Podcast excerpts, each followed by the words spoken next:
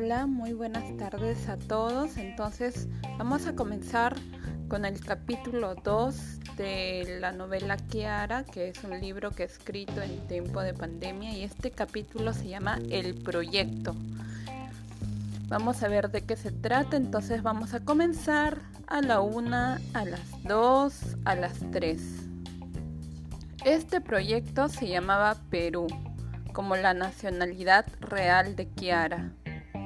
Pero ella, el avatar, no tenía conciencia de lo que era hasta los 28 años, pues le hicieron tan real que fue una niña y creció como una persona real.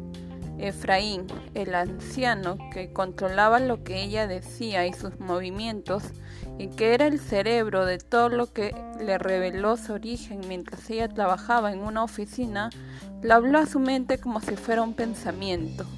Pero ella lo sintió raro, identificó que no era algo normal para ella, pero él usó la conexión que tenía para ayudarla a pensar por ella misma.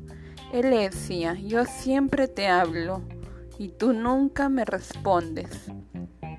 Efraín estaba al tanto de todos los movimientos del avatar desde que era niña y él siempre respondía por ella. Y Kiara se lucía siempre muy intelectual, incluso si se dormía en clase, él estaba listo para responder por ella, y así sucedía, y sus compañeros la molestaban por eso. Bueno, en este capítulo vemos que Kiara es un avatar y está siendo controlada en su mente por un anciano llamado Efraín. Y Efraín viene a hacer la conciencia de Kiara.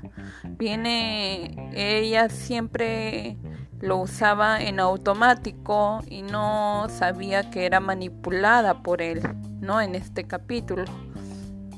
Pero Efraín la hace reaccionar y vamos a ver en el siguiente capítulo qué es lo que pasa y por qué Efraín decide hacer reaccionar al avatar de Kiara.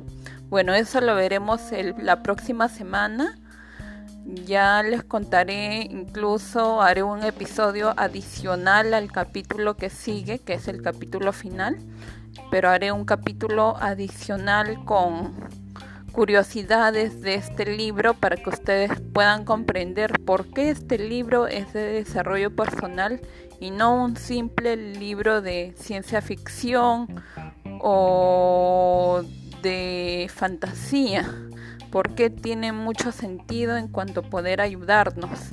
Y eso lo vamos a descubrir en el próximo capítulo. Por mientras le dejo este capítulo, ha sido el proyecto, capítulo número 2 del libro Kiara. Y esta es yo, Catherine Cruz, ayudándoles a ustedes a motivarlos para que puedan seguir su camino adelante hacia la vida. No se preocupen por nada, todo en la vida es bueno y todo lo que sucede es lo mejor que puede suceder.